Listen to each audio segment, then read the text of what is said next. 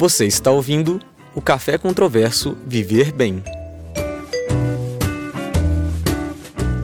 Patrícia Tavares, idealizadora e fundadora do projeto Verbo Gentileza, e Júnia Ferrari, professora da Escola de Arquitetura e Urbanismo do FMG, refletem sobre questões urbanas e compartilham experiências para promover um futuro melhor para as cidades.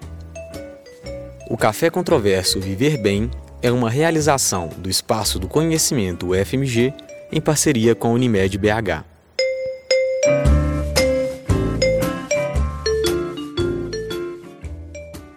Bem, primeiramente, obrigada pelo convite, obrigada à Unimed, obrigada ao UFMG. É sempre um prazer participar dessas conversas, né? A gente gosta bastante. É, eu vou começar, eu trouxe uma, uma pequena apresentação, um pouquinho grande, mas a gente põe em 20 minutos.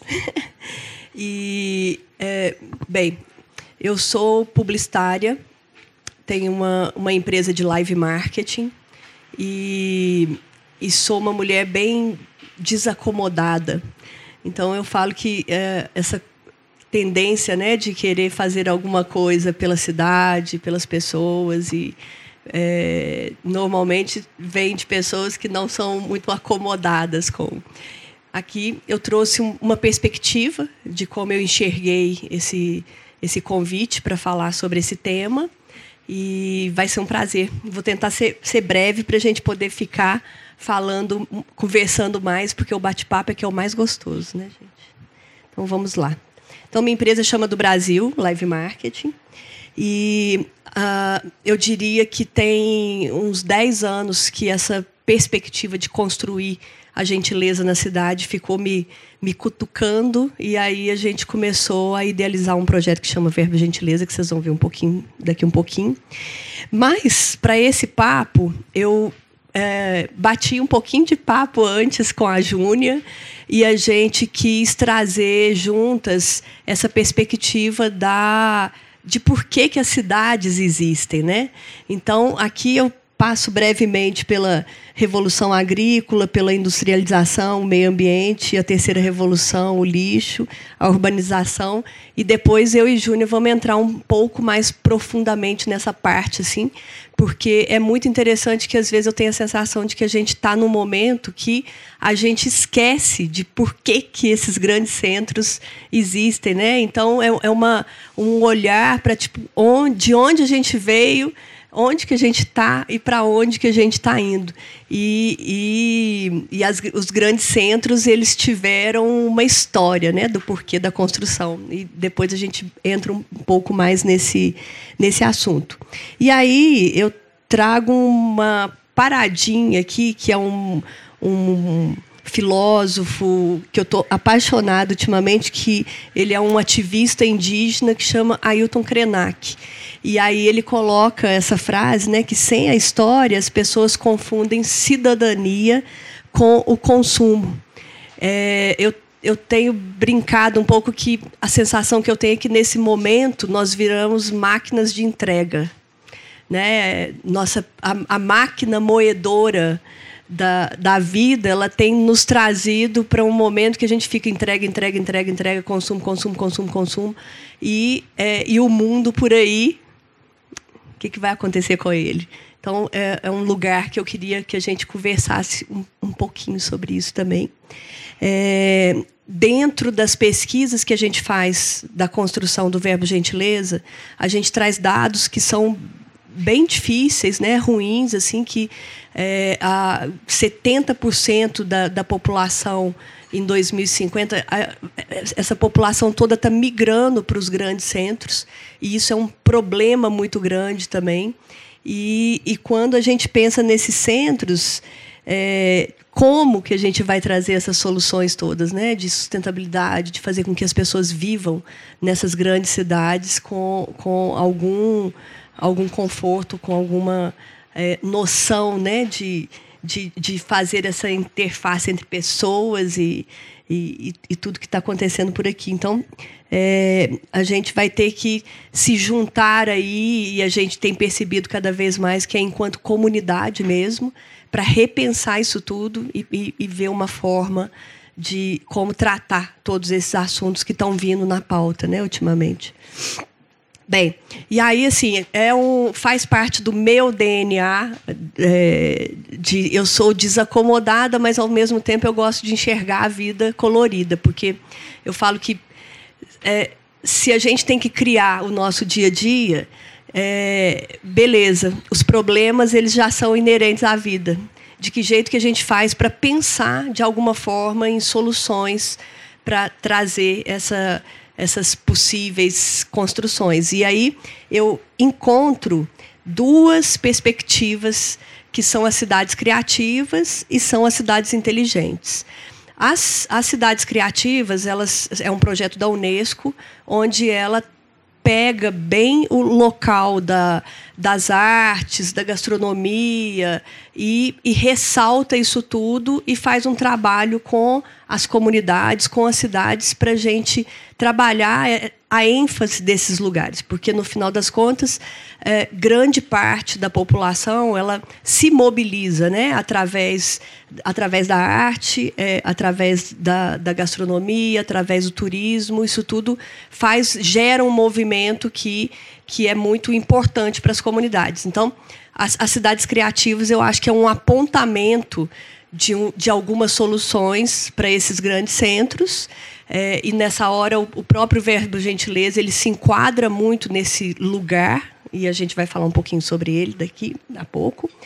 E as cidades inteligentes, a gente tem trabalhado que é, é uma perspectiva de trazer a inteligência artificial para se comunicar com esses grandes centros através das comunidades também. Então, é uma forma, é uma lógica de pensamento onde ela traz tanto o, o, o, as comunidades para fazer com que essa, essa engrenagem toda aconteça e ela traz a inteligência artificial. Aí eu trago até um exemplo, até para dar uma chacoalhada na nossa manhã de sábado agora, que é o carnaval. A minha empresa, ela que faz a organização do carnaval de Belo Horizonte hoje.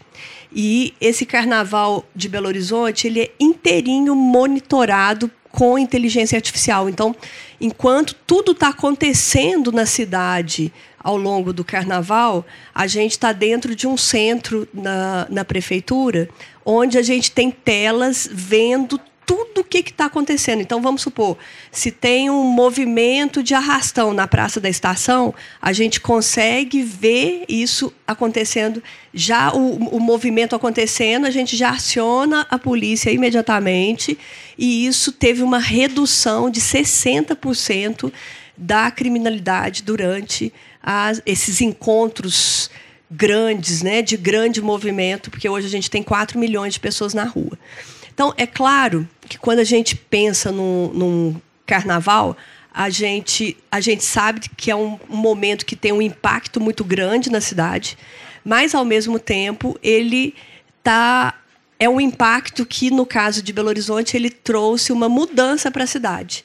Então, a gente tem um movimento artístico que tem durado agora ao longo do ano como um todo, e a gente tem entradas de, de, de, de verbas para a cidade que colaboram para que tudo isso aconteça de forma muito mais organizada, e a gente tem essa implementação do que é chamado de cidades inteligentes hoje já na nossa cidade. E aí acaba que a, a maioria das vezes a gente nem sabe que isso tudo está acontecendo também. Com com toda essa lógica que eu acabei de falar, a gente começou a construir ah, em 2014 esse projeto chamado Verbo Gentileza. Então, quando a gente começou a pensar nisso tudo, a gente trouxe exatamente essa essa esse, essa construção, né? Primeiro a gente chamou de olhar e investigação, que era um, um incômodo que a gente estava sentindo com relação à ocupação da cidade, de que jeito que a gente fazia com que as praças tivessem movimento, com que a arte fosse para a rua. É, eu, eu sou uma pessoa que viajo muito, então assim, naquele em 2012 eu fiquei passei um mês fazendo umas pesquisas em Londres e, e, e, sentindo aquele incômodo, né? Como que tudo aqui está na rua, você anda, você tem, você tem é, é, exposição de, de literatura, de artes plásticas, tudo acontecendo na rua e, e por que, que isso tudo não acontece na nossa cidade. E aí é interessante que 2013 já começaram os movimentos de ocupação de rua em BH e, e a gente veio integrando a, a essa composição da cidade também. Então, no primeiro ano, quando a gente chegou, a gente ficou muito nesse olhar de investigação. E outra coisa que estava me chamando muita atenção naquele momento também era uma palavra que eu não sabia direito o que, que significava, que era é, essa parte de economia criativa né? E, e, de projetos colaborativos também. Então, tudo, tudo me chamava muita atenção, mas eu estava querendo entender como que era isso. E aí foi um primeiro ano que a gente ficou investigando como que isso tudo acontecia, né? E depois a gente fizemos a primeira ação do primeiro ano e no segundo ano já teve um desejo da escuta mesmo, tipo, vamos, vamos, a gente percebeu que tava, a cidade estava muito agitada, né, que as pessoas queriam falar muito, mas que a escuta estava muito curta ainda. É, confesso que eu percebo que esses grandes movimentos urbanos ainda estão assim, né? As pessoas estão falando muito, mas as pessoas estão escutando pouco. Então, é, é, isso tudo a gente foi diagnosticando na construção do projeto e depois, no, no, próximo ano, a gente resolveu ceder o palco para as pessoas, porque a gente começou a perceber também que é, o mesmo incômodo que a gente tinha, vários grupos na cidade tinham também. E aí a gente percebeu que talvez o nosso papel enquanto projeto era muito mais trazer o palco para as pessoas, dar a luz para as para as coisas que estavam acontecendo e não estavam sendo reconhecidas na cidade e começar a criar essa rede de gente que tem interesse em fazer com que a gente viva num lugar melhor. Né? E aí, com isso, a gente começa uma, uma construção grande. E esse ano, eu diria que a gente já conseguiu ter uma rede maior construída e, e começamos a buscar quem faz né, quem põe a mão na massa e quem efetivamente faz com que as coisas aconteçam. Então, o, esse foi o conceitualmente, né, a forma com que a gente criou esse projeto e ele hoje ele é uma plataforma, né, que que faz esse movimento todo com os os centros colaborativos da cidade e engaja as comunidades de forma cultural, econômica e social. E aí a gente começou a entender cada vez mais que o nosso papel era de conexão, né? era de buscar a, a, o dinheiro junto às empresas que têm esse interesse também em construir uma cidade mais, mais gentil, uma cidade mais de relações mais harmoniosas. E aí a gente começou e, e, conectar então essas empresas a esses grupos de pessoas na cidade que estão realmente fazendo com que as coisas aconteçam. É, aqui um pouquinho das imagens, né? A gente, a gente acabou ficando o projeto começou a ser querido na cidade e reconhecido como o projeto das fitas coloridas. E aí, uh, muitas vezes as pessoas perguntam para a gente, né, tão, é tão lindo essas fitas coloridas, e eu falo, mas ela tem um porquê a gente constrói toda vez que o festival vai para a rua, a entrada do festival são as fitas coloridas, exatamente, no, e normalmente a gente faz um trabalho com a cidade também de construção de frases que são impressas nessas, nessas fitas, e a gente chama de portal da gentileza. Então a gente fala que é, toda pessoa que está indo para o festival tem que passar por esse portal pensar um pouco sobre isso tudo, de que forma que a gente está realizando esses encontros na cidade, trazer a gentileza para dentro de si e entrar para o festival, porque aí, né, exatamente, é como se, se, se fosse um portal de entrada mesmo para construir isso tudo lá junto, junto com a gente. Aqui eu trago um pouquinho dessa trajetória. Então, no, no, em 2016, né, a gente fez o, o, projeto aqui na Praça da Liberdade. Eu fico muito feliz de estar aqui hoje, inclusive com as meninas, porque a Unimed está com a gente desde o primeiro ano e nessa construção e ao longo desses anos a gente foi encontrando palavras que, uh, que fazia sentido para a Unimed, que fazia sentido para o verbo gentileza, e através dessas palavras a gente trabalhava todas as ações que a gente ia fazer. Então a gente trouxe né, o, o cuidado como, como uma palavra é, que conectou o verbo gentileza à, à Unimed. E é o cuidado com as pessoas, o cuidado com a saúde anterior né, à, à, à chegada da doença, a construção dessas, dessas relações que, que a arte pode trazer para fazer com que tudo aconteça de forma mais harmoniosa. Aí, 2017, né, a gente é, trabalhou muito a experiência e as interações onde a gente trouxe pessoas para falar de alimentação, trouxemos pessoas para construir objetos juntos, que a gente ocupa a praça ao longo do dia todo com oficinas, né? E, e é, trouxemos um, uma nutricionista para a gente cozinhar junto. Enfim, foi muito muito interessante assim. É, é, é, é engraçado que é, a parte musical é sempre o momento que agrega mais pessoas e que chama muita atenção nesses projetos. Mas o mais legal é a construção que a gente consegue ir fazendo nessas oficinas ao longo do dia, porque aí é onde a gente consegue efetivamente contar tudo que está na cabeça da gente e como que a gente foi pensando cada coisa. É, quando eu comecei esse projeto, eu confesso que eu tinha muita ansiedade, porque a construção toda era tipo assim, de que forma que a gente pode fazer com que as pessoas que vivem nos grandes centros tenham uma consciência mais ampla de viver e de ocupar e de fazer algo por esse grande centro.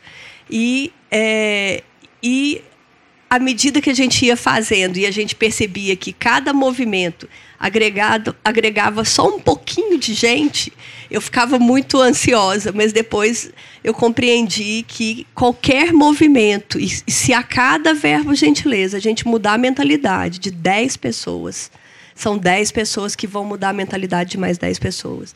E aí eu fiquei mais tranquila com essa com essa relação, né, de como que a gente atinge essas consciências das pessoas para fazer com que a cidade cada vez seja mais gentil e harmoniosa. Em 2018, então a gente trouxe, a gente convidou a cidade para essa transformação. E aí a gente nós pegamos o nosso projeto e fomos de coletivo em coletivo que faz algum acontecimento para a cidade. Explicamos qual era a nossa ideia e começamos a convidar esses coletivos para trabalhar junto com a gente também. E em 2019 a gente buscou é, outros projetos na cidade. E, e assim, eu, eu, vou falar uma coisa aqui que até fico até um pouco envergonhada, assim, mas quando a gente começou a criar é, o ano de 2019, a gente decidiu que a gente queria premiar e dar a luz para projetos na cidade que estão fazendo mudança é, dentro das favelas, dentro das comunidades. E aí é, a minha equipe falou: então, com a verba que a gente tem esse ano, nós vamos premiar com dois mil reais cada projeto desse. Aí eu falei: gente, mas dois mil reais não dá para fazer nada. Aí a, as pessoas me chamaram e falaram: vem cá para a realidade grande parte dos centros culturais de Belo Horizonte vivem ao longo do ano inteirinho com R$ 1.500. Então, assim, eu fiquei muito assustada, né, a hora que eu fui trazendo esses dados todos e entendendo todos esses movimentos que acontecem na nossa cidade. E aí, para esses projetos que a gente premiou com dois mil reais, é, eles acreditam que a gente fez a mudança anual deles. Então, assim, é muito, é muito interessante. Exatamente. É, e aí, 2020, a gente quer começar agora a trazer essa plataforma para cada vez mais para um, um universo digital também, para a gente conseguir aumentar esse volume de, de, de, de trajetos. É, ao longo do ano, uma vez por ano, a gente faz o festival. Mas ao longo do ano a gente faz o que a gente chama de ação pop-up. Então vamos supor, aqui eu vou dar um exemplo da sei lá, o, o rolezinho da Lagoinha. A gente chamou, uh, a gente fez uma divulgação, abrimos vagas para pessoas da nossa cidade e contratamos um historiador que trabalha na, na Lagoinha e a gente fez esse trajeto com várias pessoas que nunca tinham andado na Lagoinha para conhecer esse bairro, entender a história dele e entender quais são as, os projetos que são desenvolvidos lá. E aí é muito interessante, porque é, várias ações que a gente está fazendo ao longo do ano na cidade tem a ver com essa perspectiva e a gente leva pessoas da Zona Sul para conhecer um outro lugar da cidade que eles não imaginavam que, que se passava por ali. E aí, assim, fizemos uma oficina no centro da cidade com pessoas da, da da Serra, da, da, da, favela da Serra. E, e, tudo isso a gente vai percebendo uma mudança de interação, de como que as pessoas começam a ver aquele local depois que a gente passa e faz essas ações que a gente chama de ação pop-up. É, e aí são várias, assim. Pegamos um, um, um, grupo da, da Casa do Beco também de, de senhoras que sempre foram empregadas domésticas e ajudamos, ela, ajudamos elas a desenvolver um, um, teatro e essas pessoas elas falam que a vida delas mudou depois que elas foram para o palco e conseguiram é, fazer um espetáculo acontecer com, com esse movimento to, todo que a gente faz. Então, assim, é, é, muito, é muito rico enquanto interação com as pessoas. E aí, por aí vai. Ao longo do ano, a gente faz mais ou menos é, 20 ações dessas acontecerem. A gente tem falado que, que gentileza está sendo uma resistência. Depois a gente pode falar um pouquinho sobre isso também. É, bem, aqui eu trago nossos números. Então, ao longo desses quatro anos, a gente fez quatro festivais, tivemos 80 parceiros, 21 ações pop-ups, atingimos 31 mil pessoas diretamente nos festivais e nas redes sociais e na comunicação, a gente nem tem dimensão, porque a gente já conseguiu mídia nacional, é, temos conseguido matérias que projeta esse festival uh, uh, para o Brasil como um todo. E a gente é bem ousado, então a gente espera que daqui um pouco a gente esteja atingindo até gente fora do Brasil também. É, a gente fala que a gente é um projeto em beta. Por quê? Porque a nossa decisão é que o tempo inteiro a gente trabalha esse ano, olha para tudo que a gente fez, tenta aprender o máximo possível do que a gente viu ao longo daquele ano e repensa o ano seguinte.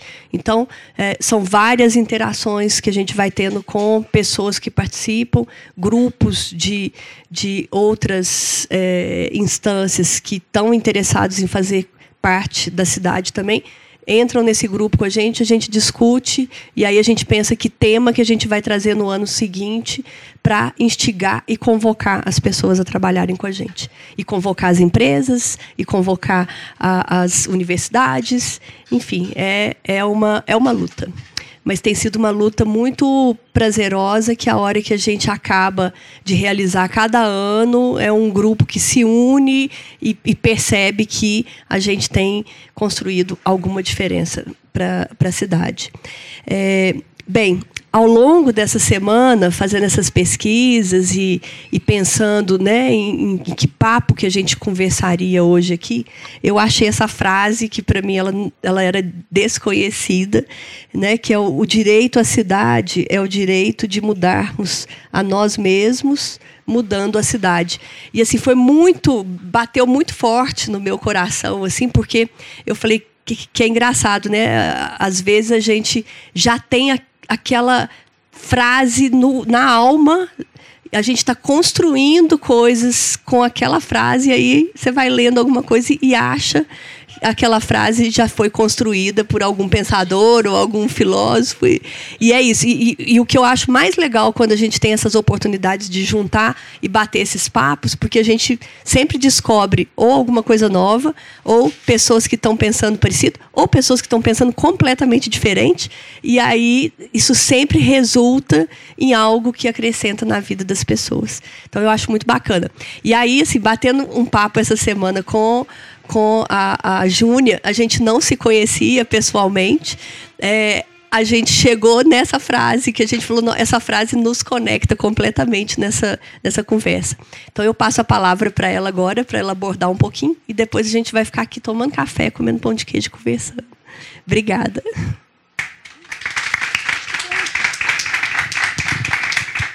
Bom, em primeiro lugar, bom dia né, a todas e todos. Né? É um prazer estar aqui novamente. Né? Isso aqui também é parte da UFMG, que é essa grande família, né, Diomira? E todas as vezes que a universidade vai à cidade, é um grande prazer. Né? Inclusive em momentos especiais como esse, que a universidade pública está lá na Berlinda. Né? Eu acho que quanto mais a universidade for a cidade, mais a gente vai ter uma interlocução positiva para todos os lados. A gente aprende muito quando vai, né? E também abre as portas. Então, acho que aqui eu estou me sentindo em casa.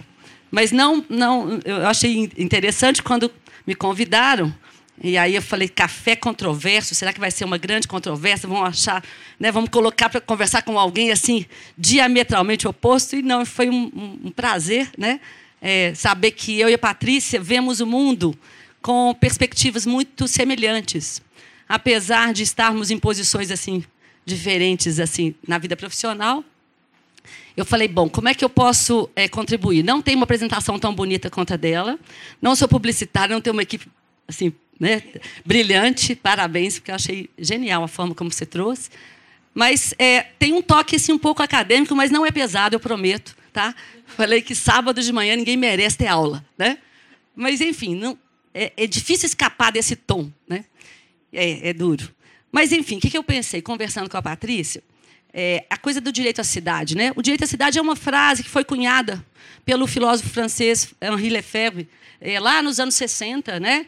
É, em decorrência de toda aquela aquele efervescência do maio de 68. E ele está sendo usado aí por diversas pessoas, e eu acho muito legal que é, é, essa apropriação. E o David Harvey, que é um geógrafo e que traz, recupera o, o Henri Lefebvre trazer ele para a cidade. E aí eu acho que é, é, é, é, genial essa, essa retomada do Henri Lefebvre, que ele agora né, voltou à, à baila. Mas eu acho muito. Eu achei que pudesse ser uma ponte boa para a gente conversar hoje. Né? Eu acredito que a grande gentileza é, de fato, o direito à cidade. Né? Então, eu vou voltar um pouquinho lá atrás, porque isso é um cacoete de professora, não tem jeito né, da gente falar de hoje sem dar um passinho para trás, mas eu prometo que é rápido tá? Como é que faz aqui? Eu não sou muito tecnológico. É, é como é que é? Só apertar para frente. Aí. Só vou voltar lá atrás rapidamente. É bem atrás, né? É, o ser humano, né, gente? O homem está aí andando aí há 500 mil anos, né? Mas de forma, da forma como a gente está organizado hoje, é relativamente muito recente na história da humanidade, né? Éramos todos nômades, vivíamos em busca da nossa caça e não sabíamos que podíamos fixar em algum lugar. Então, andávamos em grupos meio, meio soltos, mundo afora. Estou né? falando de uma forma bem rápida e grosseira, que isso aí, só isso aí já dava uma aula, né? Mas a ideia é mostrar como é que a gente é, vai se agregando, né? como forma, inclusive, de sobreviver ao mundo. Né? O ser humano descobre a possibilidade de fixar quando ele entende que, se ele plantar, ele pode esperar naquele mesmo lugar que vai ter comida mês que vem ou no próximo semestre. Eu não preciso andar atrás dela. Eu posso cultivar o solo, eu posso domesticar o animal. Eu confesso que eu acho que nós exageramos nessa domesticação da natureza. Né? Achamos que é, somos maiores do que ela. Isso é outra conversa para outro café controverso. Né? Eu acho que o homem exagerou. Quando ele descobriu que ele podia controlar, ele está achando que ele pode controlar tudo. E eu acho que nós estamos vendo que não dá para controlar tudo. Mas, enfim, ele para ali né, e fixa.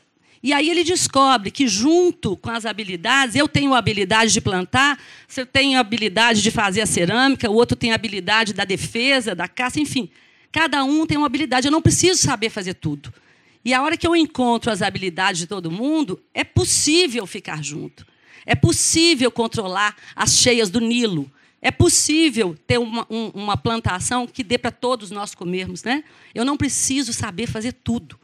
E aí, esse grande encontro, que é, eu acho, para mim, a parte mais legal, quando o homem descobre que junto ele dá conta de sobreviver com muito mais prazer, com muito mais facilidade. Então, aí ele se fixa, né? Vamos lá de novo. Eu quero. E aí, gente, isso é uma, uma imagem muito interessante, porque a gente tinha uma ideia de que as primeiras civilizações datavam de em torno de 5 mil anos antes de Cristo. E aí há, há uma descoberta né, é, recente, né, vamos pensar, final dos anos 50, descobre-se essa civilização de Satal-Royuk, há 7 mil anos antes de Cristo, gente.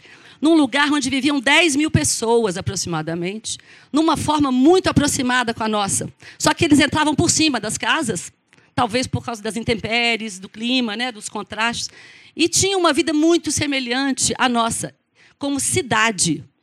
Se vocês perceberem, não tinha espaço. Antes, volta, pode voltar lá. É. É, não tinha nenhum local no entorno para plantação. Então, é, institui-se, de fato, aquela controvérsia: quem nasceu primeiro, o campo ou a cidade? E aí a Jane Jacobs vai recuperar isso e fala: olha, a cidade é que nasceu primeiro. Não foi o campo, como a gente fala. Tá? Porque a cidade era necessária, porque sem ela não era possível permanecer no campo.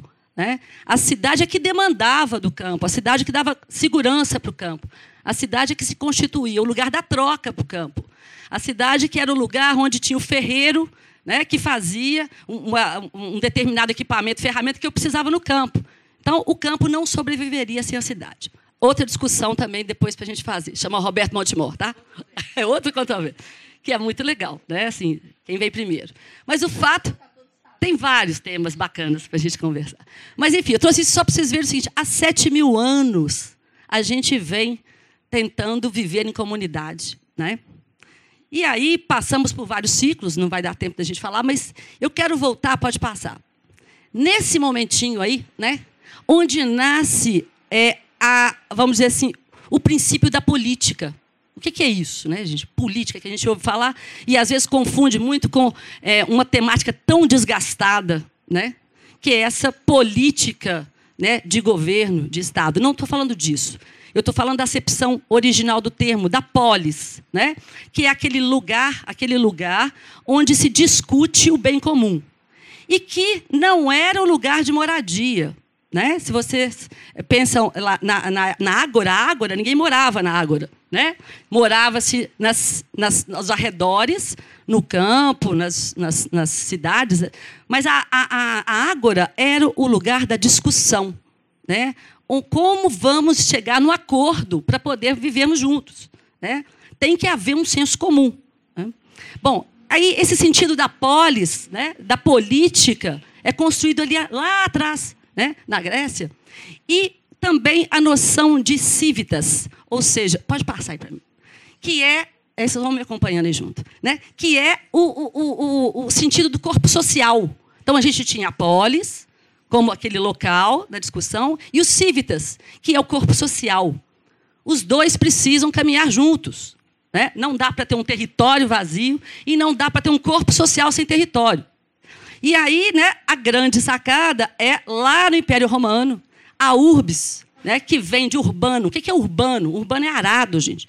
É o arado dos bois sagrados que determina no território o espaço sagrado onde, onde o corpo social vai poder permanecer. Né? Então, a urbis romana né, vai concentrar ali naquele espaço o corpo social né, para se fazer política. Discutível né, em, termos de Império Romano, mas é, de uma certa forma, com um, um respeito à convivência no mesmo território. Então, urbano tem um sentido diferente de cidade. Né? Para nós urbanistas, né? a cidade é aquele encontro, primeiro, a partir de um. Que o Eduardo Soja fala do cinequismo, ou que a Raquel Ronick fala, que é a cidade como imã, aquele imã que me prende a vocês todos e que a gente precisa estar junto. Né? A cidade se constitui assim. Mas o urbano é, a, é, é um pouco é, adiante. É aquela capacidade de reunir num território aquela quantidade enorme de pessoas. Pensar que o Império Romano teve um milhão de pessoas é muita coisa né? para administrar esse tanto de gente, né? É, com inclusive é, hábitos muito distintos e tudo mais. Mas esse sentido de urbano ele se perdeu depois da decadência do Império Romano. Tá?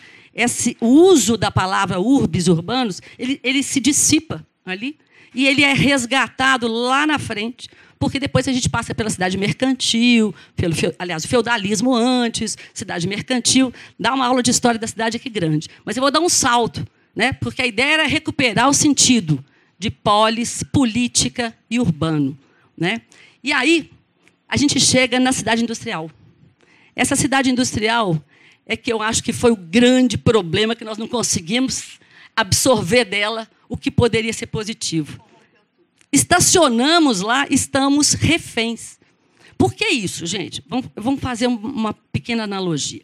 A fábrica né, não é aquele lugar que tem o espaço do operário, do gerente, do diretor, do, da limpeza. Não é? Uma fábrica não tem todos esses espaços. A cidade se tornou um chão de fábrica. Então a gente tem o lugar onde mora o operário, o lugar onde mora o gerente, o lugar onde mora o diretor, o, liga, o lugar onde mora o faxineiro, não é isso? Então a cidade desagregou, né? a cidade industrial desagregou, como na fábrica, as relações, as proximidades. É, se você é, passa hoje um endereço da pessoa, você já quase que dá a ficha econômica da pessoa. Concorda? Dependendo do lugar que você ocupa na cidade, a gente já sabe qual que é a classe social que você está, onde é que você trabalha e quanto que você ganha. Né? E é a mesma coisa na fábrica. Né? Que posto que você ocupa lá, eu já sei, na hierarquia da fábrica, que lugar que você está. Então, essa é a discussão que o Lefebvre fala. Ele fala, olha, nós entramos, a indústria entrou na cidade e nos condenou a viver como numa fábrica. E a gente estava conversando aqui agora, né? O que, que a gente faz? Trabalha e paga conta, trabalha e paga conta, trabalha e paga conta, não é? E cada vez mais cansados e cada vez trabalhando mais. Aí você fala assim, ah, eu agora tenho um celular, vai facilitar a minha vida. O que, que é isso? Isso é um inferno, gente. Né? Eu ando no modo avião e agora só ligo ele em horário comercial. Falei, eu tenho direito. Né? Mas a gente acha que a gente é, facilitou. Na verdade, não. Eu falo que a tecnologia facilitou problemas que a gente não tinha, né? Então, na verdade, eu, eu, na minha época de adolescente, a gente não tinha celular, todo mundo ia e vinha e não tinha o menor problema. Hoje, né, o filho de 16 anos sai com o celular, você já fica preocupada se ele não der notícia, se eu mandar mensagem ninguém vê. Né? Enfim, eu acho que a gente criou, é, ficou refém dessa cidade industrial e, principalmente, perdemos o que o, o Lefebvre nos fala do valor de uso da cidade do prazer de estar na cidade. E estamos vendo a cidade muito mais na perspectiva do valor de troca. Né? Eu, como arquiteta, né, que trabalhei muitos anos com o escritório de arquitetura, é, diversas vezes fui consultada, e é normal isso, as pessoas me procuravam para comprar um, um imóvel para fazer um projeto da casa. Aí queria saber se esse lugar é valorizado. Falei, gente, vocês estão mais preocupados na hora de vender do que na hora de morar? Ah, claro, eu tenho que fazer alguma coisa que seja rentável, que seja comercial. Né? Quantas vezes eu vi as pessoas abrindo mão do desejo de uma determinada forma de morar, porque aquilo não ia ser comercial, ele não ia vender. Né? Eu chegava às vezes e falava, ah, quebra essa parede aqui, vem bem disso tudo. Ah, mas e na hora de vender? Falei, gente, você não sabe nem se você vai sobreviver a isso. Quanto mais, né? Enfim, a gente está preso nisso tudo. E essa financiarização da vida tomou conta da gente de uma tal forma que a gente não, não se dá conta e naturalizamos. Naturalizamos. Quanto que eu vou ganhar o que, que eu vou fazer com esse dinheiro que não pode ficar parado? Eu vou comprar esse equipamento, ele vai me dar quanto de retorno? Né? Então, eu estou é, sendo um pouco grosseiro só para. porque a gente tem pouco tempo para isso aqui. Né? Mas, enfim, é, essa divisão do trabalho nos contaminou e nos alienou do outro. Né? O que é a alienação? É eu perder o contato com o todo. Quando eu era lá um, um artífice, um artesão lá, né? No século XVIII, XVII, eu pegava a cadeira, a madeira, cortava, é, esculpia a madeira e fazia aquele produto artesanal que eu conhecia o processo do início ao fim. Quando eu entro para a fábrica, eu sou especialista em fazer um pé da cadeira. Eu perco completamente a noção do todo e sou um especialista em pé de cadeira. Isso é de uma frustração muito grande. Concorda? Eu sou um especialista em pé de cadeira, em apertar parafuso, isso tirou do homem muito da perspectiva dele de realização pessoal. Né? E essa mesma é, alienação a gente vê na cidade. Recentemente, é, numa palestra que eu fui dar numa ocupação perto da Escola de Arquitetura, eu ouvi uma coisa que me marcou muito. Né? A gente conversando sobre as pessoas que estavam ali, é, sem opção de moradia, e aí um deles falou assim: perguntei, o que, que, tá achando, o que, que você está achando de morar aqui, né? na, na Centro-Sul? Ele falou assim: olha, esse negócio de caminhar na Praça da Liberdade depois do jantar é maravilhoso, né? Cara, eu não tinha me dado conta, porque para mim é trivial descer, né? Eu moro no Santo Antônio, dá para vir e descer. Como é importante poder caminhar na Praça da Liberdade, cara. Né? Aí o cara que mora lá em Neves, para ele vir fazer isso, é impossível. E a Praça da Liberdade não vai até lá. E Praça da Liberdade, quando eu falo, é isso tudo aqui que a gente tem.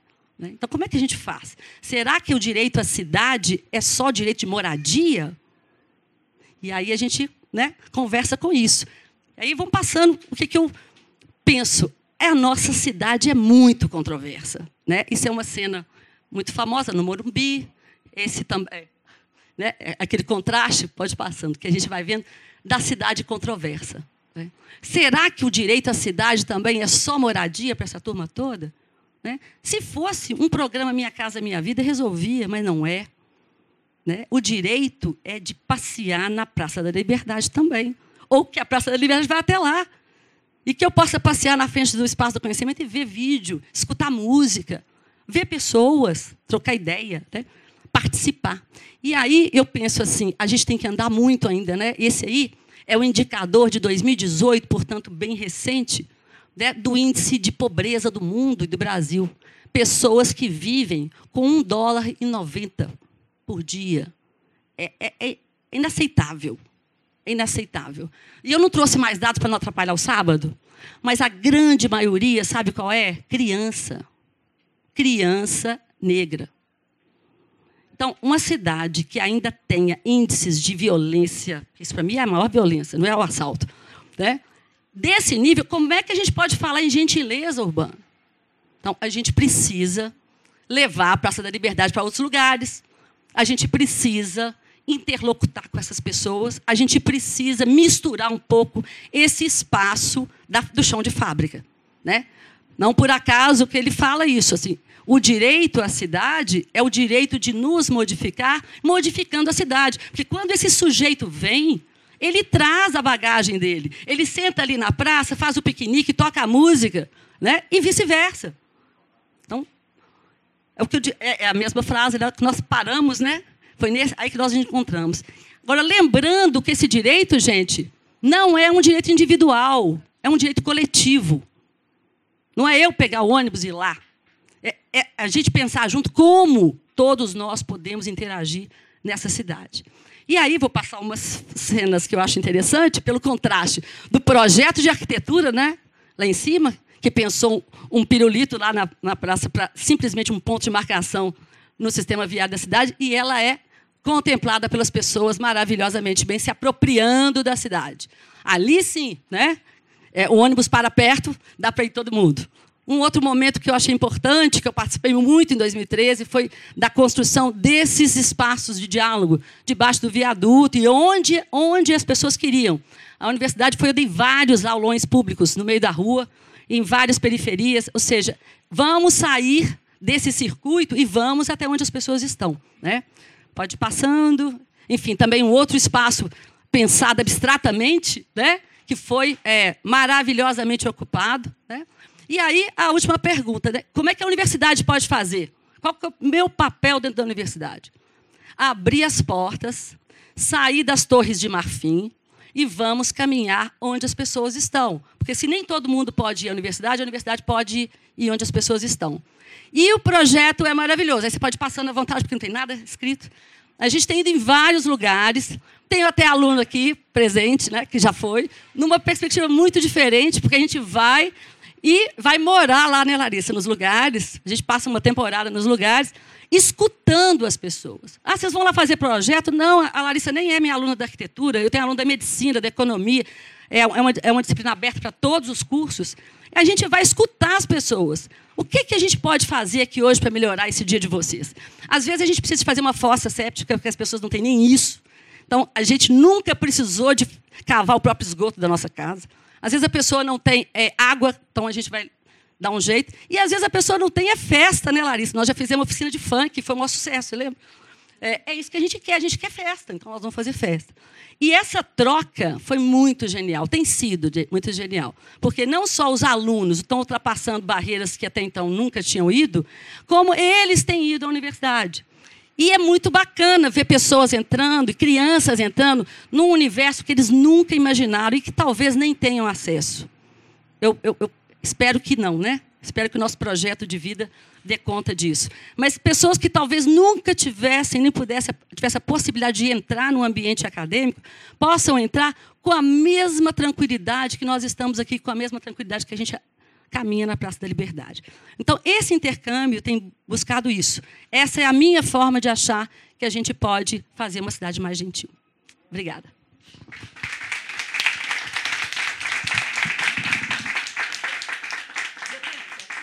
Gente, é, devido a, ao adiantado da hora, né, nós vamos ter que encerrar. Queria agradecer demais a Patrícia, a Júnia, a todos vocês aqui, né? E mais uma vez, muito obrigada a vocês. Bom sábado, bom sábado a todos.